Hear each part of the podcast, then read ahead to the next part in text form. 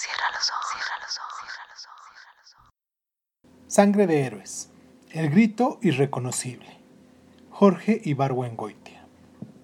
El otro día oí a una madre explicarle a su hijo de 7 años los rasgos fundamentales de la historia de México basándose en una de las series de estampas con retratos de hombres célebres.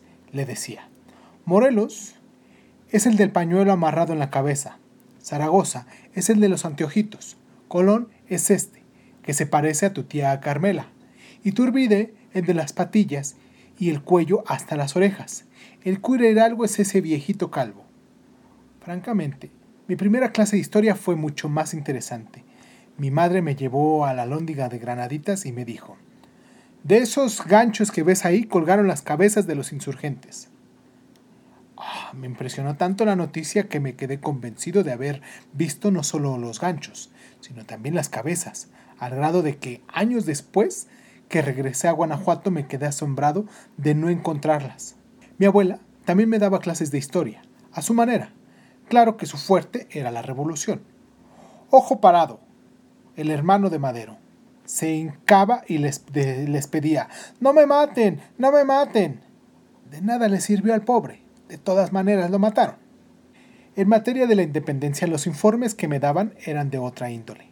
Sabía los nombres de la familia de seis o siete generales.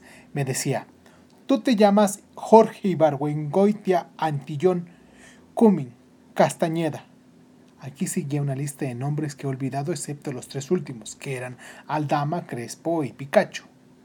Aldama, el héroe de la independencia cuya cabeza estuvo colgada en uno de los ganchos de la, de la. Era mi abuelo, en cuarto grado, es decir, yo soy su chosno. Durante muchos años viví orgulloso, sintiéndome que por mis venas corría sangre de héroes, hasta después que me enteré de que Aldama no fue el único de la familia que intervino en la toma de Granaditas.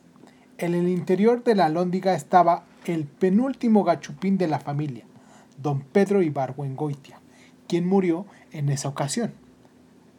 Ahí mismo y por la razón antes expuesta.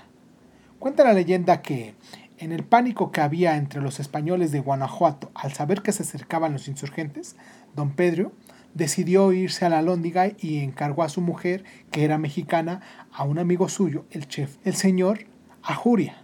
Tomada la plaza, incendiada la Lóndiga y muerto don Pedro, los otros dos casaron y formaron una familia que resultó tan ilustre como la mía. Pero ahora regresemos a la señora que estaba explicándole a su hijo que Morelos es el del pañuelo que tiene amarrado en la cabeza, etc. Lo que quiero decir al poner como ejemplo el de esta señora es que con el culto de los héroes lo único que se ha obligado es volverlos aburridísimos. Tanto se les ha depurado y se han suprimido con tanto cuidado sus torpezas, sus titubeos y sus debilidades, que lo único que les queda es el pañuelo que llevan amarrado en la cabeza. La calva o alguna frase célebre como la de vamos a matar gachupines o si tuviéramos parque no estarían ustedes aquí, etc.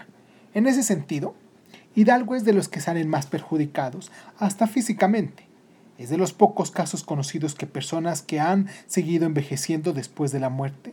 Fue fusilado a los 58 años, pero no ha faltado quien, arrastrado por la elocuencia, diga, quisiera besar los cabellos plateados de ese anciano venerable. Cada año se conmemora su célebre grito, repitiéndolo, corrigiéndolo, censurándolo y aumentándolo hasta volverlo irreconocible de tal manera que cuesta trabajo imaginar en sus labios frases que no sean Viva México, Viva Fernando VII, vamos a matar gachupines, o peor todavía, Viva México, Viva Independencia, Viva nuestros héroes. Los libros de texto nos pintan un cuadro soporífico, un anciano sembrando moras, cultivando gusanos de seda, probando uvas agrias probablemente, defendiendo a los indios de los abusos de los hacendados con frases como En el nombre de Dios, deteneos, tened piedad de estos pobres indios. Todos los rasgos interesantes del personaje se pierden. Por ejemplo, su viaje a Guanajuato para pedirle al intendente Riano el tomo de la C de la enciclopedia.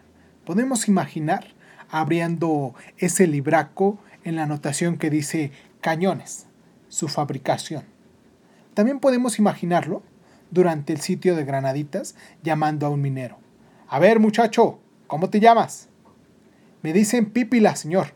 Pues bien, Pípila, mira, toma esta piedra, ponte en la cabeza, coge esa tea, vete a esa puerta y préndele fuego. Es un personaje más interesante, ¿verdad? Sobre todo si tenemos en cuenta que el otro le obedeció.